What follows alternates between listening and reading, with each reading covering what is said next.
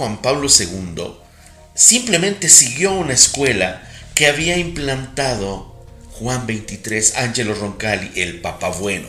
El Papa Bueno tuvo en la residencia oficial de Castel Gandolfo, que es donde los papas descansan, un encuentro con extraterrestres. Muy claro, muy claro. Bajó la nave. Ahí estaba Monseñor Loris Capovilla, a quien yo tuve la oportunidad de conocer. Yo no sabía quién era Monseñor Loris Capovilla y en una tarde estuvimos, hicimos unos trámites en Vaticano en relaciones secretas. Ya había estado grande. Y ya era mayor, sí, todavía podía hablar bien y todo. Él ya no.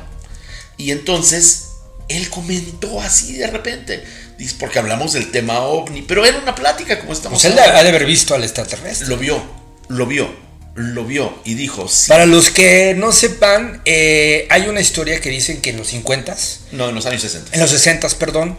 El Papa Juan XXIII y su asistente, Monseñor Loris Capovilla. Loris Capovilla iban caminando en Gastel Gandolfo, en los jardines de Gastel Gandolfo, cuando de repente apareció un ovni, se acercó a ellos. bajó, descendió se acercó a ellos, ellos empezaron a orar y al ver que seguía ahí todavía el extraterrestre, el Papa Juan XXIII se acercó a él, estuvo como 20 minutos platicando solas, regresó y por lo que me he enterado por algunos, algunas cosas muy interesantes, es que el Papa le dijo a Monseñor Capovilla, pues que todos somos hijos de Dios, inclusive si, si somos extraterrestres, si son extraterrestres. pero es que hay detalles que no conoces yo tuve ese gusto de hablar con Monseñor Loris Capovilla y claro que lo vi emocionado cuando empezó a hablar, y cuando yo vi de Lessere, le llamaba Lessere, el ser luminoso.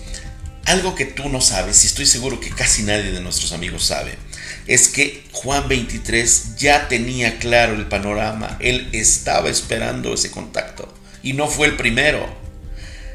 Si tú buscas, y si los amigos que nos están escuchando buscan en la bibliografía, búsquense este libro, se llama Las profecías de Papa Juan 23, escrito por Pierre Carpi. Así te lo digo. Y si les interesa la editorial, eh, Edizione Mediterránea. Así se los digo. Yo tengo el libro. Ese libro fue escrito por Pierre Carpi, que es un muy interesante escritor que sacó a conocer las profecías de Papa 23, de Juan 23, de Cagliostro, de Rasputín, y de todos aquellos que eran como muy misteriosos. contactados. Eh, claro, y era Pierre Carpi el que sacó todas estas cosas, porque Pierre Carpi era el contactado también. Papa Juan XXIII estuvo en una orden iniciática y fue en la India en una ceremonia que tuvieron, la orden de la flor y la, de la de la rosa y de algo más, algo. En esa orden de la rosa el Papa en trance dio esas profecías. Una de estas decía, vienen de diversos lugares del universo. Son muchas, azules, rojas, amarillas, verdes, veloces, crecerán. Y llegará Arthur, que es el muchacho del pasado, y él tendrá la respuesta.